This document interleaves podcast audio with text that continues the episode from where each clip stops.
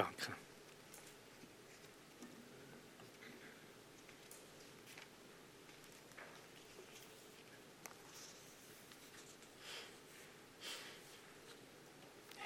Ja, wir bitten um dieses Licht. Danke, dass du das Licht unter uns bist, dass du in unsere Mitte trittst durch deinen Heiligen Geist und alles wird hell, alles beginnt zu blühen, alles wird lebendig. Du bist der Gott, der Himmel und Erde geschaffen hat durch dein Wort. Und du kannst auch in uns ganz neue Dinge schaffen durch dein Wort. Wenn wir dein Wort hören, wenn wir dein Wort aufnehmen, entstehen Welten in uns. Dinge, die nicht da waren, entstehen in uns. Du brauchst du nichts, um etwas zu schaffen. Du kannst aus dem Nichts Dinge bewirken. Wir bitten einfach, dass du mit deinem Geist unter uns trittst. Ich lege dir alles hin und ich bitte dich, dass du lebendig machst, was dir gefällt und was jedes braucht hier drin.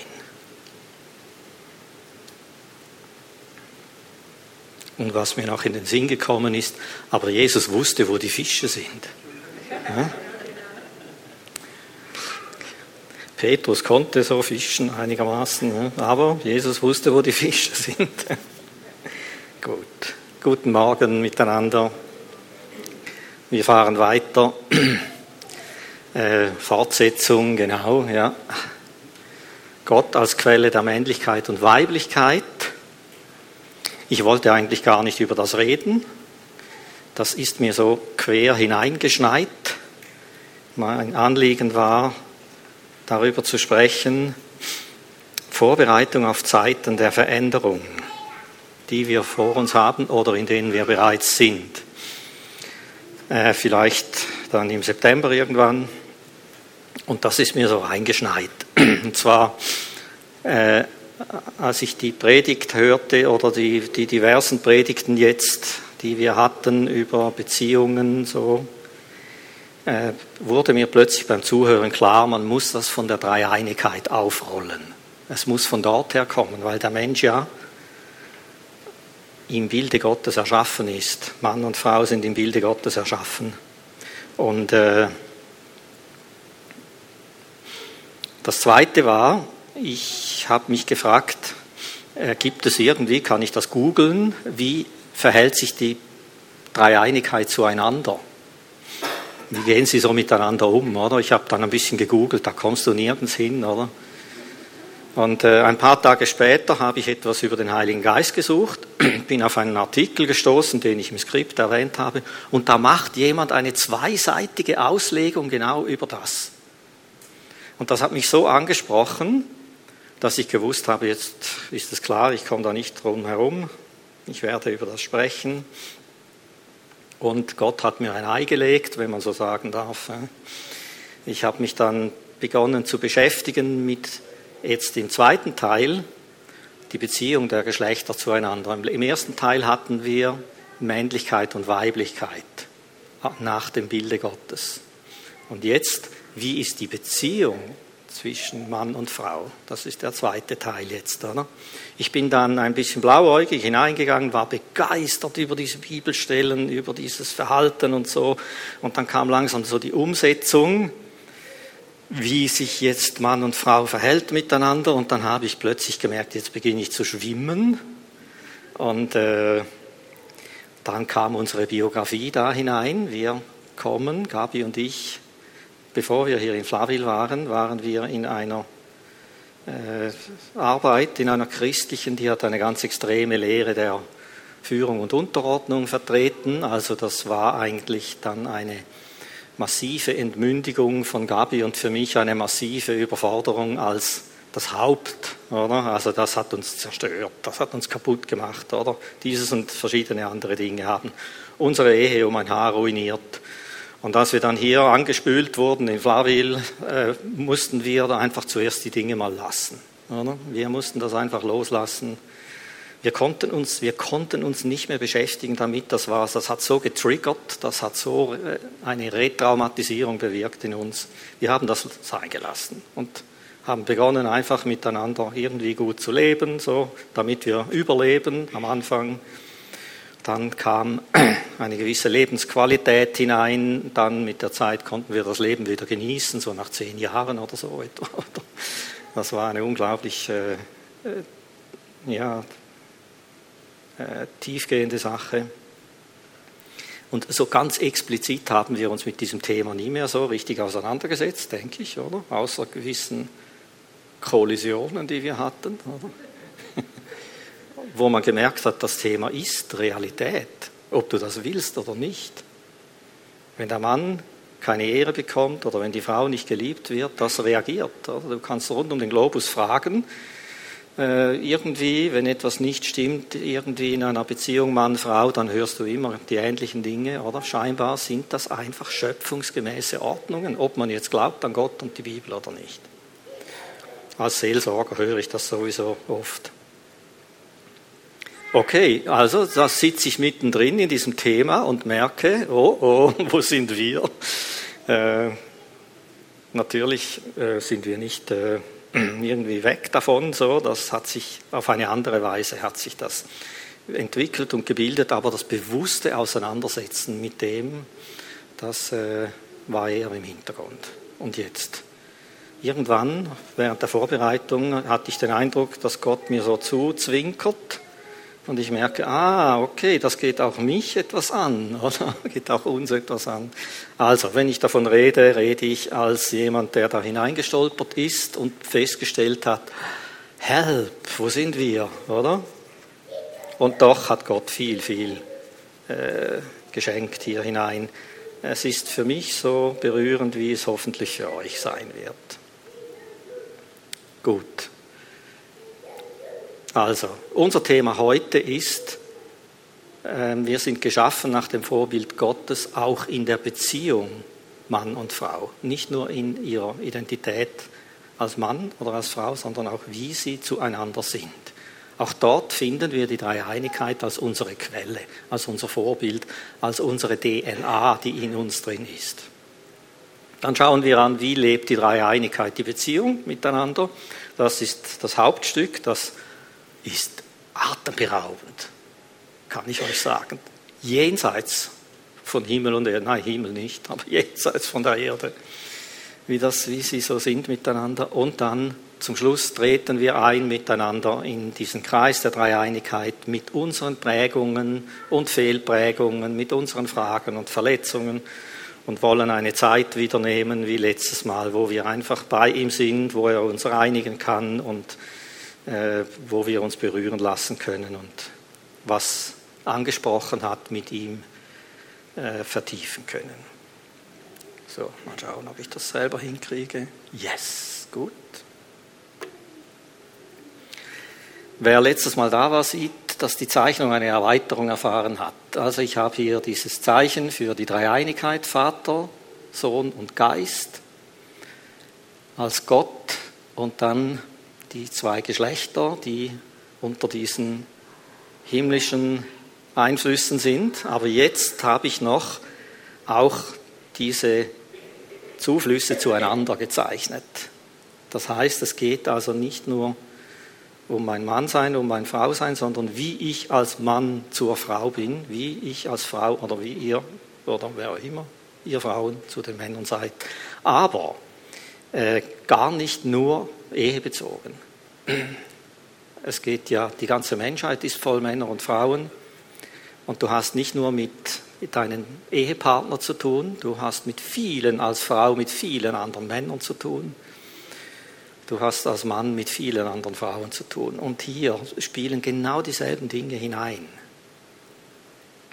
Und hier sehen wir in Gott ein Vorbild, wie so etwas sein könnte. Ähm, 1. Mose 1, 26. Und Gott sprach, lasst uns Menschen machen in unserem Bild uns ähnlich. Uns ähnlich übersetzen die einen in Gleichheit. In Gleichheit meint vom Urtext her, sich in wesentlichen Merkmalen nicht unterscheidend.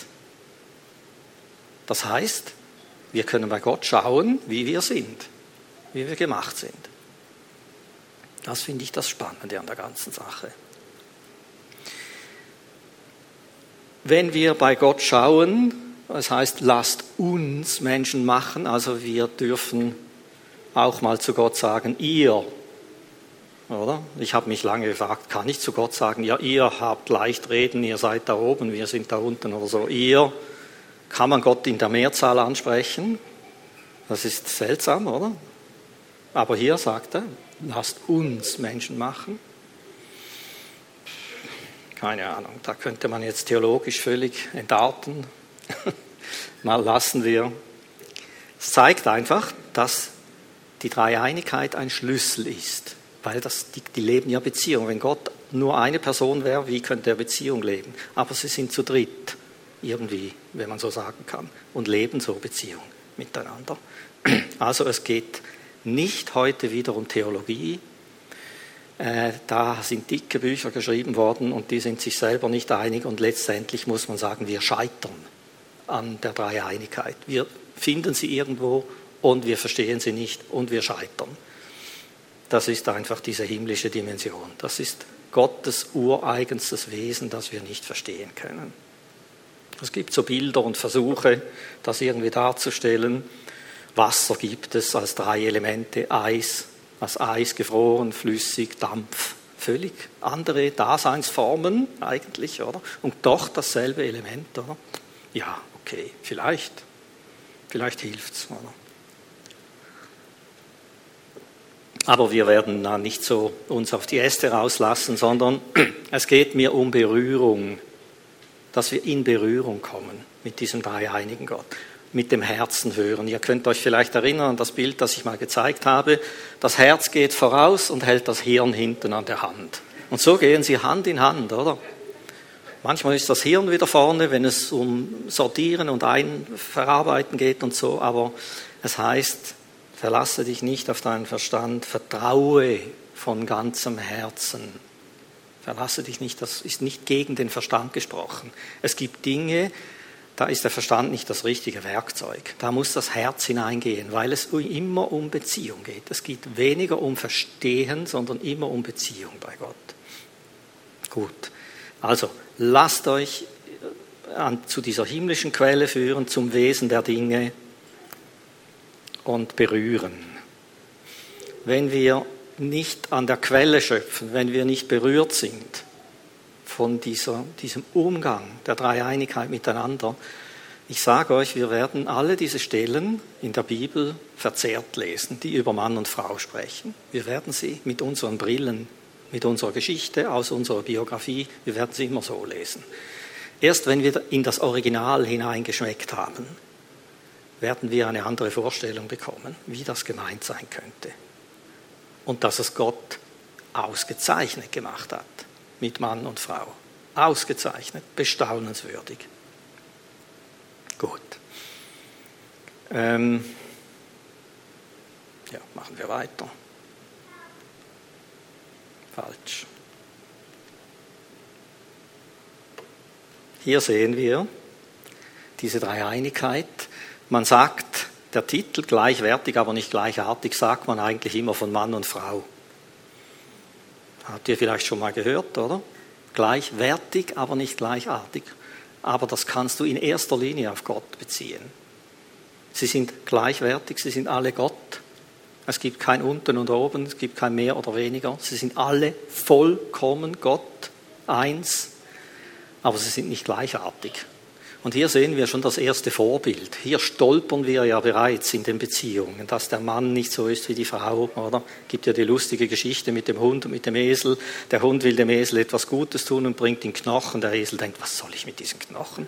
Der Esel will dem Hund etwas Gutes tun und bringt ihm Heu. Der Hund schaut das Heu an und denkt, was mache ich mit dem Heu, oder? So unterschiedlich sind wir. Und wir sehen hier, wie auch die Bibel uns Gott sehr individuell, sehr unterschiedlich, trotz einer Person, trotz Einigkeit vorstellt.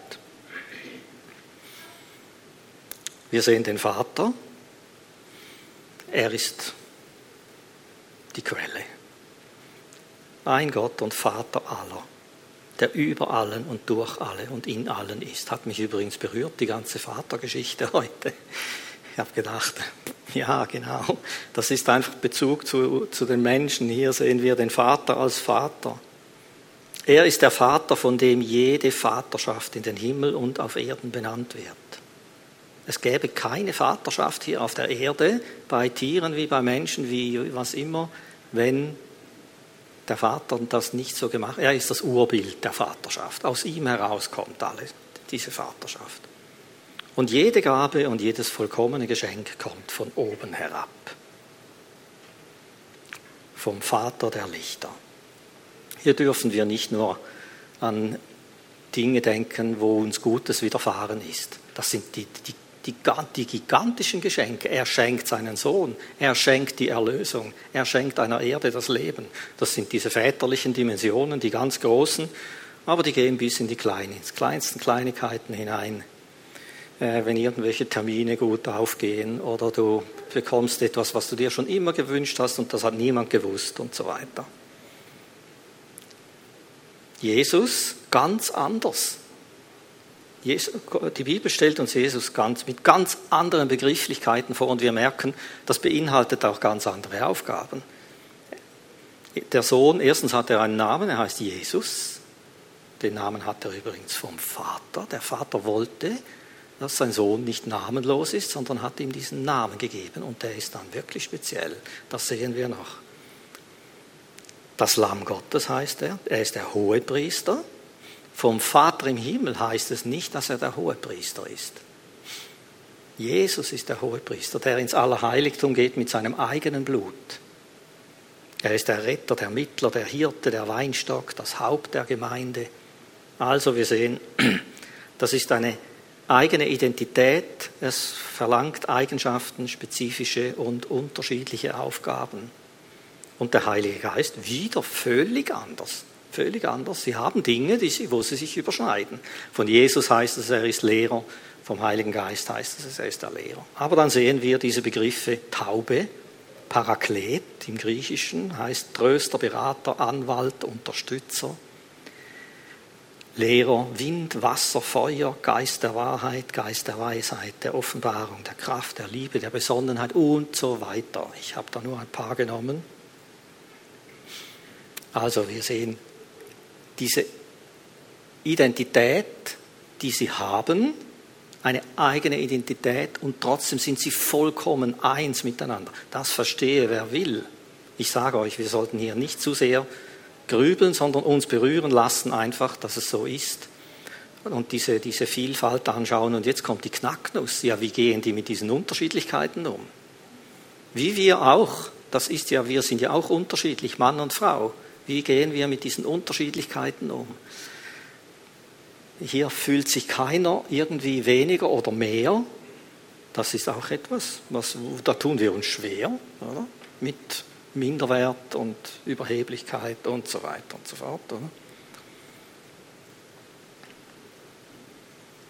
Also, wie funktioniert eine Beziehung kann nicht sagen, wenn man so verschieden ist. Ich merke einfach, unser, unser Sprachgebrauch versagt hier, wenn wir von der Dreieinigkeit reden. Er versagt hier, man sollte 100 Dinge mit einem Satz sagen können, dann würde es vielleicht so annähernd irgendwie an das herankommen. Oder? Aber wir wollen jetzt schauen, wie sie ihre Stellung, wie sie wirken, die Aufgabenverteilung, die Kompetenzübertragungen ähm, auch die Demut untereinander, die Ehre, die sie einander geben, diese Dinge wollen wir jetzt anschauen. Wir sehen, der Vater ist die Quelle. Er ist der Urheber, er ist die oberste Autorität. Und das übergibt er seinem Sohn.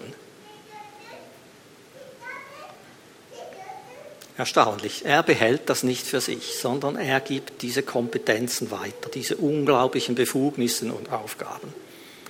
Er gibt dem Sohn das Leben, er gibt ihm den Namen und er bezeugt ihm seine Liebe. Ich erinnere euch daran, als Gott das besiegelt hat, als Jesus aus dem Wasser heraufgestiegen ist bei der Taufe. Das ist mein geliebter Sohn, an dem ich wohlgefallen habe. Er besiegelt das. Und Jesus sagt, ich weiß, dass der Vater mich liebt und dass er mich nie allein ist. Und er gibt ihm das Leben hier unten auf der Erde und er gibt ihm den Namen Jesus. Jesus selber sagt, dass er vom Vater den Namen bekommen hat. Ähm, mal schauen. Zum Beispiel, darum hat ihn Gott auch hoch erhoben und ihm den Namen verliehen. Der Vater hat seinem Sohn den Namen gegeben, der über jedem Namen ist. Diese, stellt euch diese Ehre vor. Der Vater gibt Jesus, gibt seinem Sohn einen Namen, der über jedem Namen ist. Und jedes Knie sich beuge, die himmlischen, die irdischen und die unterirdischen und so weiter. Wir kennen diesen Vers. Also das verschafft ihm eine Stellung über alles eigentlich. Der Vater übergibt dem Sohn das Werk der Erlösung der Menschen. So sehr hat Gott der Welt geliebt, dass er seinen eingeborenen Sohn gab. Und er hat seinen Sohn nicht in die Welt gesandt. Und so weiter. Gibt ganz viele Stellen. Wer übrigens gerne hier in die Details gehen möchte, dieser Artikel, den ich da gelesen habe, das ist ein PDF aus dem Internet, die einzigartige Freundschaft mit dem Heiligen Geist. Das kann man herunterladen. Er übergibt dem Sohn das ganze Gericht über der Schöpfung. Stell dir diese Autorität vor, diese, diese Ermächtigung, die Jesus hat. Der Vater richtet niemanden, sondern er hat das ganze Gericht dem Sohn übergeben, sagt er. Er hat ihm Vollmacht gegeben, der Vater, sagt Jesus, Gericht zu halten, weil er des Menschen Sohn ist. Und er übergibt und unterordnet die Menschen, Engel und die ganze Schöpfung und die Gemeinde. Also der Vater ist nicht so, dass er jetzt alles behält. Ich bin jetzt der Boss hier, oder? Ich bin der King und ihr seid die Untertanen, sondern in seiner Größe, die Größe zeigt sich, indem er Befugnis überträgt, indem er Autorität gibt. Vollmacht bedeutet ja übertragene Autorität.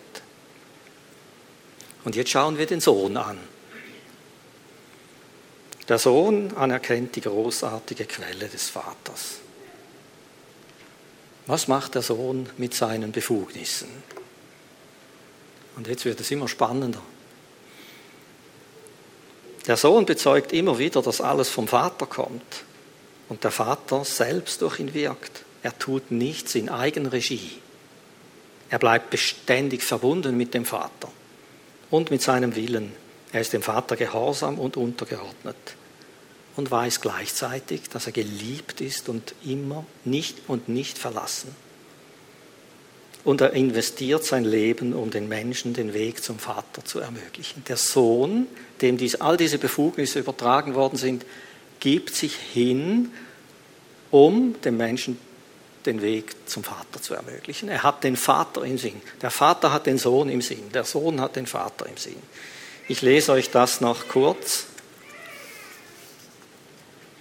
Einfach so ein Auszug. Ich habe ein paar Verse zusammengetragen, dass wir Jesus selber hören, wie er das formuliert, seine Beziehung zum Vater. Er sagt, der Sohn kann nichts von sich selbst tun, außer was er den Vater tun sieht. Denn was der tut, das tut ebenso der Sohn. Wir sehen, das ist, also Jesus ist nicht mit diesen Befugnissen abgezogen, hat gesagt, so, jetzt stellen wir mal die Erde auf den Kopf, jetzt schauen wir mal, wie wir das machen, sondern er blieb in dieser völligen Hingabe und Verbindung zum Vater. Denn der Vater hat den Sohn lieb und zeigt ihm alles, was er selbst tut. Der Vater schüttet sein ganzes Herz vor dem Sohn aus und lässt ihn tief in sein Herz blicken und der Sohn sieht alles, was der Vater tut. Ich tue nichts von mir selbst, sondern wie der Vater mich gelehrt hat, das rede ich. Und der mich gesandt hat, ist mit mir. Er hat mich nicht allein gelassen, weil ich alle Zeit das ihm Wohlgefällige tue. Ich rede, was ich beim Vater gesehen habe.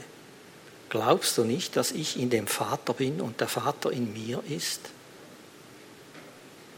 Wer mich sieht, sieht den Vater. Eine so große Identifikation und Einheit, dass Jesus von sich sagen kann, schau mich an und du siehst den Vater.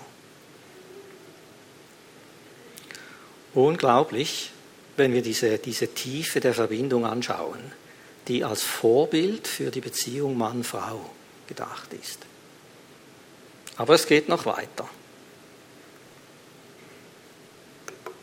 Der Vater wie der Sohn ehren den Heiligen Geist. Sie bezeichnen ihn als die absolut zentralste Verheißung für die Menschen. Wartet auf ihn, macht nichts, ihr müsst warten auf ihn, bis er kommt. Und Jesus sagt, es ist gut, dass ich gehe. Er wird das Werk ausführen jetzt. Und zwar global. Ich bin nur, Jesus war örtlich. Und er hat geschlafen in der Nacht. Er war begrenzt.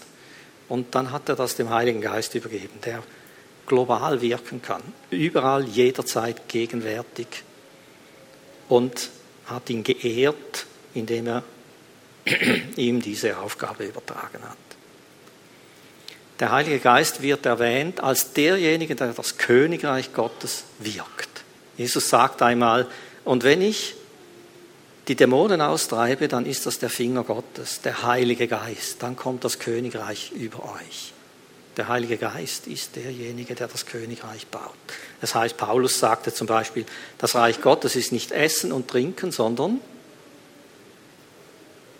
Frieden und Freude und Gerechtigkeit im Heiligen Geist. Er ist derjenige, der das Reich Gottes aufrichtet hier unten. Er ist derjenige, der uns umgestaltet ins Bild Gottes. Diese Aufgabe hat Gott und Jesus dem Heiligen Geist übertragen. Und was er jetzt gerade tut, der Heilige Geist kennt die Tiefen Gottes und er offenbart sie uns, sagt Paulus im Korintherbrief. Wir bewegen uns in den Tiefen Gottes. Wir, gehen da ganz in die, in die Tiefen hinein. Und der Heilige Geist ist derjenige, der jetzt das offenbart und erklärt, wie das ist. Gut, der Heilige Geist hat diesen unglaublichen Auftrag. Was tut er damit? Man könnte jetzt auch denken, jetzt legt er los da unten, oder? Macht er nicht. Er wirkt auch nicht in Eigenregie.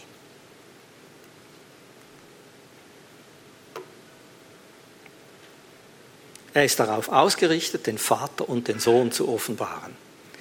Seht ihr, wie diese Ehre hin und her fließt? Trotz dieser unterschiedlichen Aufgaben, die sie haben, wie diese Ehre da ist. Gegenseitig.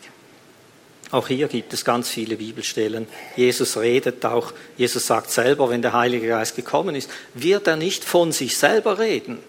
Er macht sich nicht groß. Er wird euch in Erinnerung rufen, was ich gesagt habe. Er wird euch lehren, er wird euch in alle Wahrheit führen, er wird euch das Zukünftige offenbaren und so weiter und so fort. Und das Schönste, was ich finde, der Heilige Geist hat sich zur Aufgabe gemacht, für Jesus eine Braut bereitzustellen. Erstaunlich, jetzt wird es romantisch, oder? Unglaublich, er reinigt und heiligt die Menschen, um Jesus eine wunderschöne Braut zu, äh, zu bringen. Ja, wie fasst man so etwas zusammen? Ne? Ich sage euch, ich bin ein paar Mal zusammengesackt und dann immer wieder aus meinem Büro ins Wohnzimmer gegangen. Gabi war dort. Sie hat wahrscheinlich öfters gebetet für mich. Ich stehe im Türrahmen, schüttle den Kopf. Ich sage, ich schaff's nicht. Es geht nicht mehr weiter. haben wir wieder gebetet, bin ich wieder nach hinten gegangen oder vielleicht mal ein Spaziergang, frische Luft und so. Ah, hat das noch Zeit? Moment mal, wo bin ich? Nein, das hat keine Zeit mehr. Zwei Beispiele, wie die Dreieinigkeit nahtlos ineinander wirkt. Ich lese nur den rechten Satz. Wie viel mehr wird das Blut des Christus, der sich selbst durch den ewigen Geist als Opfer ohne Fehler Gott dargebracht hat. Euer Gewissen reinigen von toten Werken, damit ihr dem lebendigen Gott dient. Hier sehen wir die Dreieinigkeit in einem Satz. Alles wirkt zusammen, jeder auf den anderen hin, jeder unterstützt den anderen. Ich hätte gern ja jetzt noch ein bisschen ausgeholt. Aber jetzt machen wir die Zusammenfassung. Ich habe das versucht, irgendwie mit, mit eigenen Worten die, diese, diese Schwerpunkte in dieser Beziehung zusammenzufassen. Also wenn wir uns die ganzen Dinge so überlegen, das war natürlich ein Streifschuss, was wir jetzt gemacht haben. Wir sind so mit dem Schnellzug durchgerast jetzt, oder? Ich weiß nicht, ob das ein bisschen schnell war, ob wir uns da hineinversetzen konnten in dieses Beziehungsklima. Vielleicht hilft die Zusammenfassung hier noch. Also wir sehen ein Klima der Liebe, der gegenseitigen Ehrerbietung, der gegenseitigen Hingabe, aber auch klare Führung, leiten und sich leiten lassen in völligem gegenseitigen Vertrauen. Hier muss man noch einen Vers hinzufügen, den ich nur so ansatzweise zitiere. Ich habe so viel Zettel, ich muss mich da ein bisschen durch.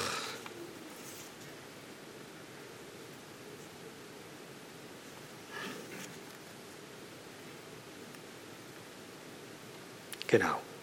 Hier sehen wir Ordnungen innerhalb der Gottheit der Erstling Christus, so dann die, welche Christus gehören bei seiner Ankunft, dann das Ende, wenn er das Reich dem Gott und Vater übergibt.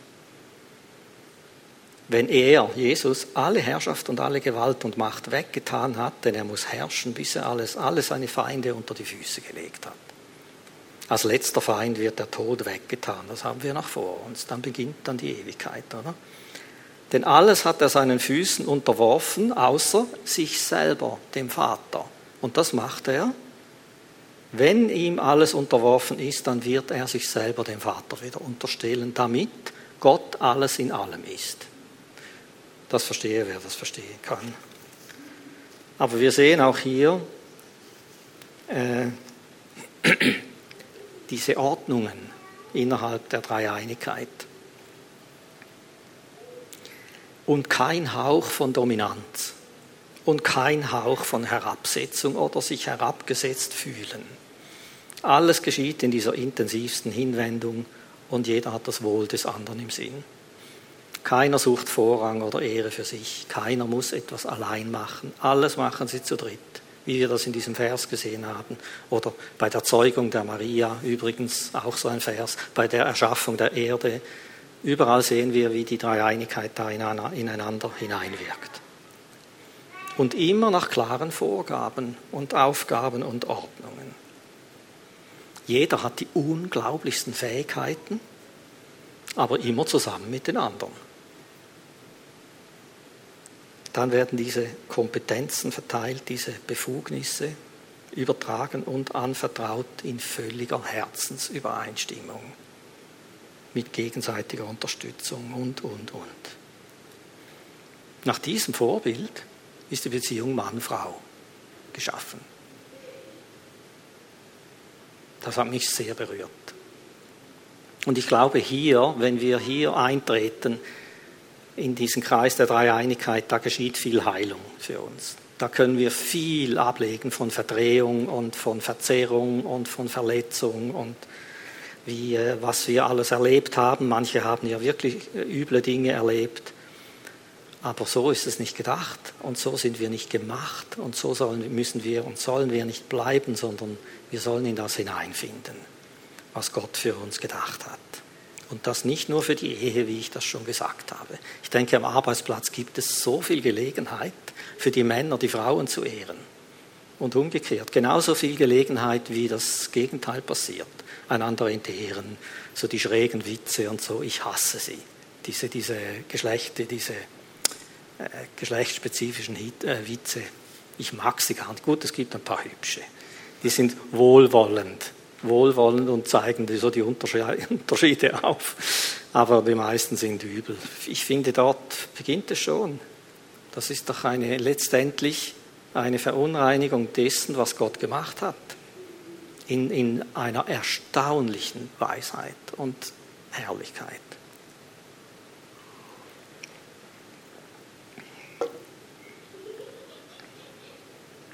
Gut. Ähm Jetzt sind wir wieder hier. Jetzt kommen wir.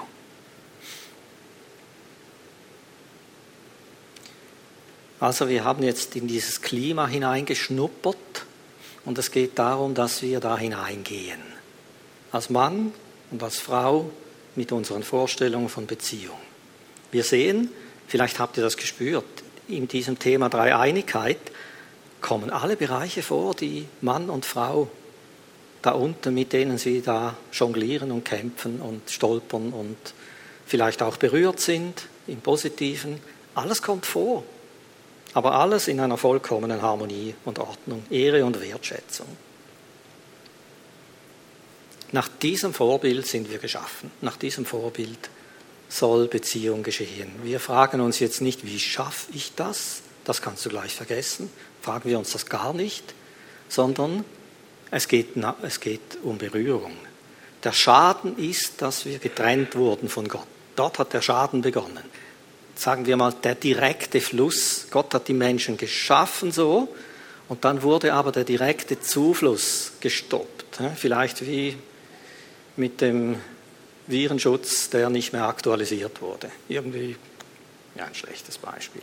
Der funktioniert ja auch irgendwie weiter, oder? aber er wird nicht mehr aktualisiert. Er ist dem direkten Fluss der ganzen Sache nicht mehr, nicht mehr angeschlossen. Und so war das auch bei Mann und Frau. Das ist der große Schaden. Und die Wiederherstellung geschieht dort, dass wir diesem direkten Fluss wieder angeschlossen sind, dass wir uns nicht nur zu Gott, für Gott entscheiden, ihn in unser Leben hineinlassen, sondern auch unser Mann sein, unser Frau sein und die Beziehung zueinander, dass wir auch dort direkt in die, diese Beziehung hineintreten und in diesen Fluss, dass wir diesen Fluss wieder zu fließen beginnen. Und du wirst an Gott selber sehen und der Heilige Geist wird es in dir bewirken, wie das gehen kann, dass ich anders äh, das andere Geschlecht mit anderen Augen lerne zu sehen. Wir können da jetzt den umgekehrten Weg machen und all das anschauen, was im Neuen Testament geschrieben steht. Die Frau soll nicht das und das und der Mann muss das und das und so, oder? Und da kriegst du, da sind wir im Gesetz eigentlich dann, oder? Wenn wir aber an die Quelle gehen, dann haben wir das Wesen der Dinge in uns und das wird uns umwandeln und dann werden wir praktische Schritte tun können. Jakobus sagt, wenn du in den vollkommenen Spiegel der Freiheit hineingeschaut hast, das ist der vollkommene Spiegel der Freiheit. Ich hoffe, wir haben ein bisschen hineingeschaut. Aber einfach wegläufst und das vergisst, dann bist du jemand, der gehört hat und nicht getan hat. Sehen wir den Zusammenhang. Aber wenn du nie in den vollkommenen Spiegel der Freiheit hineingeschaut hast und du versuchst, etwas gut zu machen, bitte Leute, das wird mühsam, das wird mühsam, oder? Also, Gottes Plan ist es, dass Mann und Frau ihm untergeordnet lernen, ihre Aufgaben gegenseitig wahrzunehmen und einander helfen dabei, in das hineinzukommen. Ich habe da ein humorvolles Bild gefunden. Das hat mir gut gefallen. Ich, und dann, je mehr ich darüber nachdenke, desto mehr gefällt es mir. Man muss es mit Humor sehen, oder? Also, das habe ich in einem in Pixabay gefunden, wo es gratis Bilder gibt. Ich denke, wer stellt so ein Bild ein dort? Hä? Schaut das mal an, die sind auf den Händen Gottes. Sie ist schon oben und hilft ihm. Die Gehilfin, versteht ihr? Das gibt der Gehilfin eine ganz andere Dimension. Sie hilft ihm rauf. Die Frauen sind einfach oft schneller, muss ich schon sagen. Ne? Einfach schnell sind sie, oder? Aber ich denke auch da, dafür auch verletzlicher. Wenn sie schnell in etwas hineingehen, der Mann ist langsamer, er schaut vielleicht die breiteren Zusammenhänge an. Wir, wir tauschen irgendetwas aus und schon hat meine Frau den Telefonhörer in der Hand und will Nägel mit Köpfen machen. Bei mir ist das viel zu schnell dann. denken, nein, nein, du musst das noch bedenken und jenes. Und so spielt, spielt das zusammen, oder? Gut, sie war schneller oben, sie hilft. Gabi hat dann gefunden, ja, vielleicht hat er ihr auch zuerst hinaufgeholfen. Und okay, Gentleman, auch ein guter Ansatz, oder? Und sie hilft ihm nachher und er klettert da in die Hände Gottes. Sie helfen einander, in die Hände Gottes zu kommen, in ihre Berufung hineinzukommen. Das finde ich so schön. Findet ihr das auch cool oder findet ihr das komisch? Ne? Gibt ein bisschen Leichtigkeit ins Thema. Einfach dieses Gott unterordnet sein gegenseitig und auch in der Demut einander und in der Ehre und dann einander helfen, in die unterschiedliche Bestimmung hineinzukommen, dass die Frau dem Mann hilft, da und dort zu leiten, dass der Mann der Frau hilft in ihren Dingen, in ihren Begabungen und die Wertschätzung, die Dinge sehen, die der andere gut kann, die spezifisch im Geschlecht gut sind. Da ist mir äh, ähm, Sprüche 31 in den Sinn gekommen, diese gewaltigen ökonomischen Fähigkeiten der Frau. Wenn man das so liest, man darf das nicht zu sehr reduzieren auf den zeitlichen Kontext dort, oder? Sonst denkst du, die Frau ist das Arbeitstier, oder? Muss alles machen, oder? Aber so ist das nicht gemeint, das ist ein Loblied. Wenn man das anschaut, sieht man, was Gott eigentlich in die Frau hineingelegt hat an ökonomischen Fähigkeiten, und das ist wissenschaftlich übrigens belegt. Die meisten Völker, bei den meisten Völkern sind die Frauen die besseren Ökonominnen als die Männer. Also das ist etwas, was wir segnen können und bewundern können und ich, ich staune da auch bei meiner Frau, wie sie da ganz in ihrer Welt diese Dinge anpackt. Ich kann schon auch ein bisschen mit Geld und so umgehen, aber nie in dieser Dimension. Ich, ich überlebe, oder? Ich würde überleben, aber sie verwaltet, oder? Ja, genau. Gut. Sie treten einander auf Augenhöhe gegenüber, denn sie sind in, beide in Gottes Bild geschaffen. Aber unter der Beugung unter Gott leben sie ihre Andersartigkeit in Wertschätzung.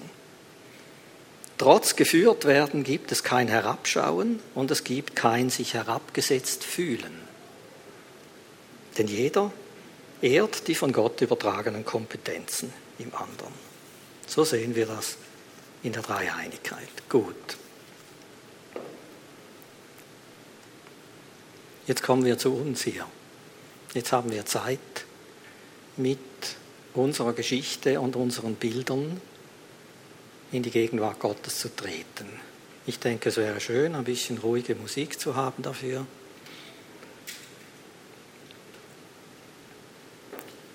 Tun wir das doch gleich direkt jetzt. Nicht nur hören und gehen, sondern wir haben gehört und wir nehmen uns diese Zeit, jetzt das, was angerührt hat, vielleicht hat es auch gepiekst, ich weiß es nicht, oder du, vielleicht sind da Dinge hochgekommen, ja, du kennst meine Geschichte nicht oder so.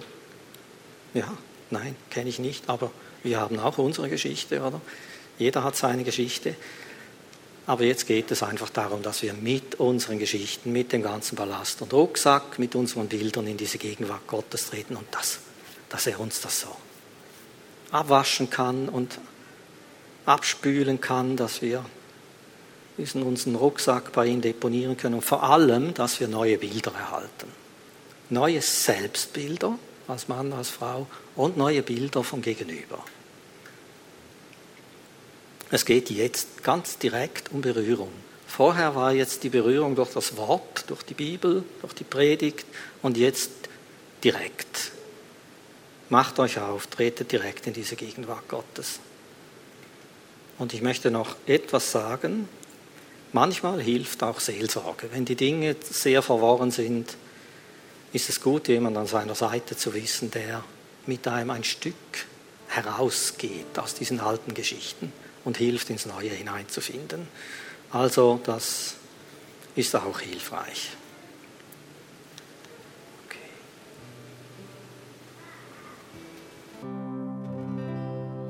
Herr, wir danken dir, dass du uns Menschen gesegnet hast dass du Mann gesegnet hast und Frau gesegnet hast, ihre Beziehung gesegnet hast.